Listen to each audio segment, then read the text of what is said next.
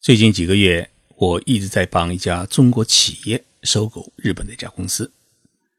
这家日本公司呢，是一家小小的汽车零配件企业，员工只有二十多个人。但他们呢，是一家已经有六十多年历史的老厂，一直为丰田和日产汽车做配套产品。这家公司的老板呢，今年已经七十多岁，他是从他父亲的手里面接手了这家企业。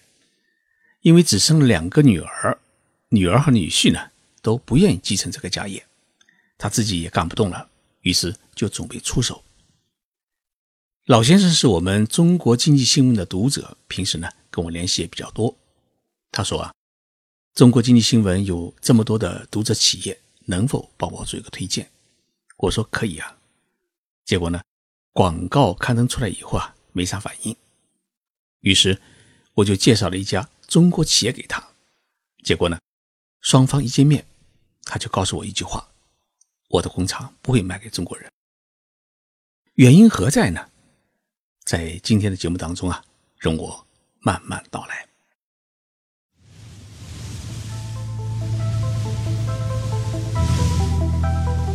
任你波涛汹涌，我自静静到来。静说日本，冷静才能说出真相。我是徐宁波，在东京给各位讲述日本故事。去年长江商学院的一个总裁班访问日本，邀请我呢去讲一讲日本经济的现状与发展前景。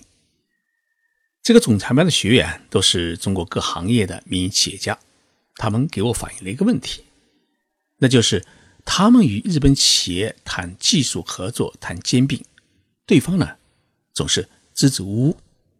中方愿意出高价，甚至提供十分优惠的条件，日方呢，最终总是一拖再拖，拖到最后呢就没有了声音。这些中国企业家问我这是为什么，我给他们解了三个惑：第一呢，中日两国文化企业的差异，使得双方呢不在一条感情线上面去寻求合作；第二是中国企业家往往表现出一个财大气粗那种。不在乎钱的收购兼并啊，是会吓倒了日本企业主。第三呢，是过去几年中国个别企业抄袭或者复制日本的技术产品现象呢是比较严重，使得日本企业啊，他对于中国企业有一种本能的警惕感，所以没有信赖关系的买卖在日本是不存在的，也不能成立的。在百货公司买东西，他是认钱。而购买技术与企业，它不是认钱，而是认人。我认识的这一家日本汽车零部件制造企业，它位于名古屋市。名古屋呢，是日本最大的汽车工厂丰田汽车公司总部的所在地。因此，在名古屋和名古屋市的附近地区，有一大批的汽车零部件制造企业。我认识的这家企业的老板，他叫平泽。最近患了病，身体一直不好，所以呢一直在住院。两个多月前啊，他给我发了封邮件，说自己实在是没有精力再支撑工厂。亚洲通讯社发行的《中国经济新闻》报纸呢，有这么多的读者，能不能帮我找一家合适的企业？我想把工厂呢转让了。虽然报纸做了宣传，最终呢在日本是没人接手。那我一着急。就把这家企业的情况介绍给了我们中国国内的朋友们，哎，大家都感觉到很有兴趣，马上就有一家浙江企业想买。于是呢，我跟平泽社长说啊，我中国朋友呢愿意来购买。他犹豫了好久，说不妨先见个面。于是呢，我就带了中国这家企业到名古屋呢，直接去拜访了平泽社长。双方见面的时候啊，还比较客气，但是呢。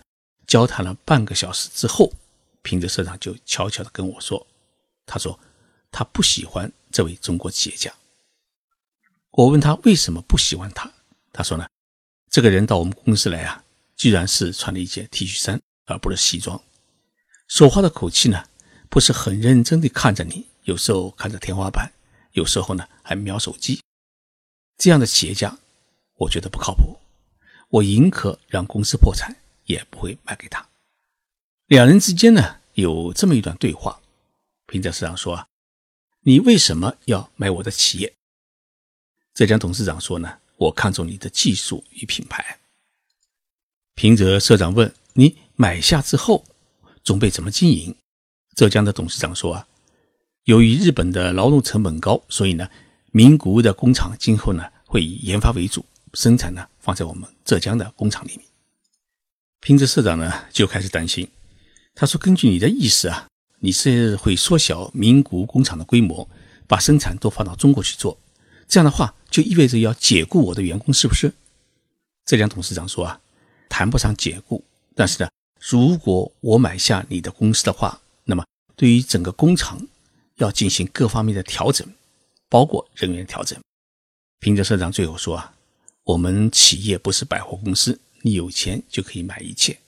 我们的企业啊，已经有六十多年的历史，是我和父亲两代人的心血，许多的员工。也是两代人跟着我们。如果中国的企业家买下工厂以后，不能厚待我的公司，不能厚待我的员工，不尊重我的品牌，我是绝对不会卖给你们的。我们浙江的这位董事长朋友啊，对于平泽社长的态度感觉到十分的不可理解。他觉得你自己年纪已经大了，撑不了这家企业，我出了如此高价来收购。你还觉得不合算？我是来帮你解围的，你居然不肯卖，真的难以理解。这一桩中日企业兼并案最终是没有成功。我觉得没有成功的这里面啊，有一个很大的问题，就是两国文化的差异。日本人把自己的企业，他辛辛苦苦经营了这么多年以后啊，他把工厂呢已经当成了自己的孩子，所以即使他养不活这个孩子。他也希望有一个好东家能够接手这个孩子，最终能够把这个孩子呢养的比自己更好。所以，收购价格便宜一点无所谓。第一，你要善待我的这个孩子，能够在现有基础上面进行提升、扩大和发展，而不是将它规模缩小。第二呢，你要保证我的所有的员工继续在工厂里面工作，因为这些员工不仅是技术骨干，而且呢。是跟随了工厂这么多年的老职工，自己呢要对他们的生活负责。而中国的企业家呢，普遍认为，我买下了你的企业，这孩子就属于我的了。原来的父母亲啊，不应该再出现，更不允许干涉企业的经营。我想怎么干是我的责任，老东家你最好不要再指手画脚。所以，日本人不放心。中国人嫌啰嗦，往往就难以在一条感情线上面是牵手行走，结果就是分手。所以，中日两国的企业兼并和技术合作喊了好多年，大家做了许多的努力，但是真正成功的案例却很少。但是，听众朋友一定也会说啊，像美的收购了东芝的白色家电，联想收购了 NEC 的电脑。还有海尔在以前呢，也收购了三洋的电冰箱和洗衣机，这些收购不是很成功吗？确实，这三件收购案是中日两国之间相对来说比较成功的案例。但是呢，这三件收购案的成功有一个很重要的基础，是因为中日两国相关的企业都有着十几年甚至二十多年的交往与友谊。美的呢，从十多年之前开始就已经为东芝家电呢做代加工。美的的家电产品制造当中啊，接受了东芝公司的技术资源与指导。NEC 呢是日本最早研制生产电脑的企业。八十年代时啊，我们中国开始流行四通打印机，当时的技术就是 NEC 公司支援的。联想刚开始做电脑的时候啊，也是跟 NEC 公司学，从 NEC 公司呢获取了大量的技术支持。海尔与三洋的关系那更不用说，双方是亲密无间的关系。八十年代后期，海尔就开始为三洋代加工小型冰箱，为此呢，三洋派遣了不少的技术人员是常驻海尔进行严格的技术指导，因此。三洋要出售白色家电时啊，首先想到的就是长期合作的海尔，因为两家公司啊有着太多的联系和互助，所以在日本国内没有企业接盘的情况之下，东芝也好，恩义系公司也好，三洋也好，他首先想到的就是中国的合作伙伴，因为大家呢不仅有长期的合作的基础，更重要的是知根知底，企业经营层都是老朋友，所以呢这种兼并就来得顺理成章。但是除此之外，中日兼并呢就做得很难。今年上半年，东芝公司因为出现巨额亏损，准备将半导体事业呢是整体出售。东芝公司的半导体事业的核心是记忆棒的生产，它占据了日本半边江山。中国呢有多家企业也期望参与竞购，但是呢遭到了东芝公司的拒绝，没有告诉你理由。但是呢，随后成立的日美协商机构，让我们看到了日美两国他不希望让东芝的半导体事业落入中国之手的决心。原因很简单，因为东芝也算是半个军工企业，它的半导体技术支撑着日本自卫队的军舰战斗机和作战指挥系统。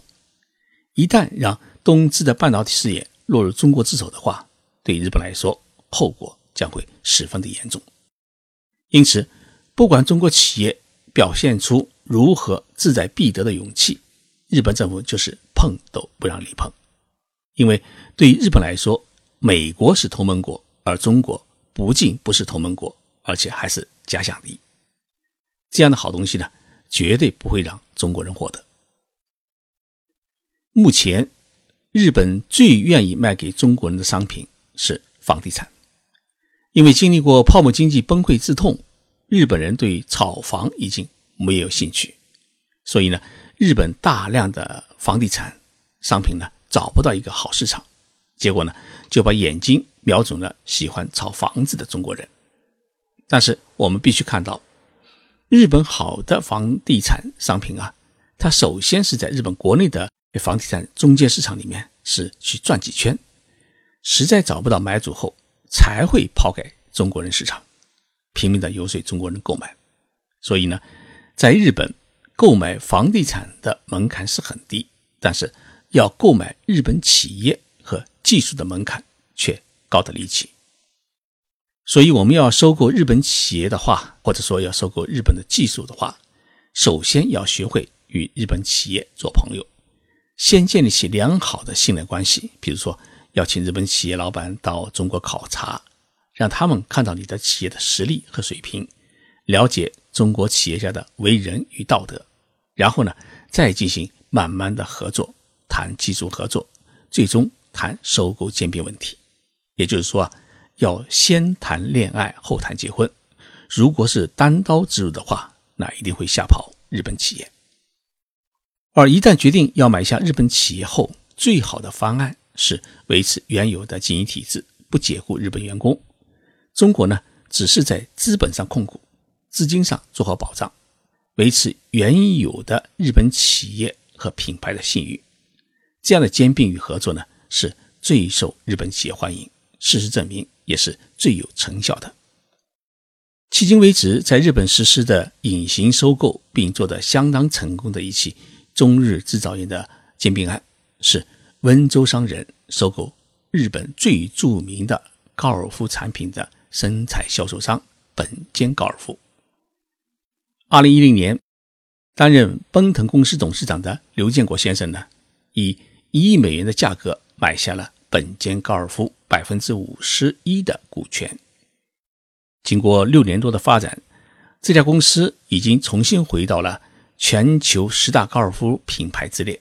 去年的球杆的销售额更是达到了全球第一。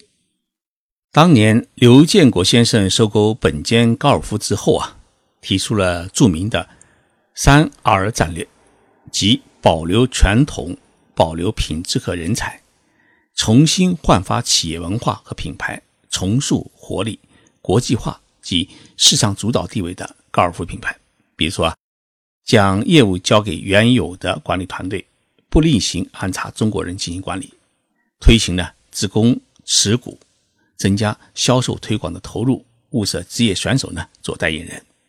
那么这一战略消除了本间高尔夫创始人本间兄弟的疑虑，赢得了他们的信任。经过刘建国先生的一系列改革，负债累累的本间高尔夫呢是重新焕发了生机。今年春天啊，日本首相安倍晋三亲自送给美国总统特朗普的镀金的高尔夫球杆，就是本间高尔夫球杆。但是日本人很少有人知道，本间高尔夫啊。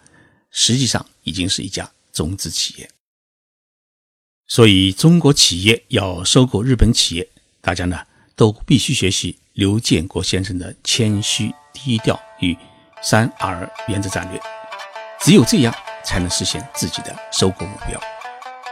谢谢大家的收听，我是徐静波，在日本东京为大家播报，我们下期节目再见。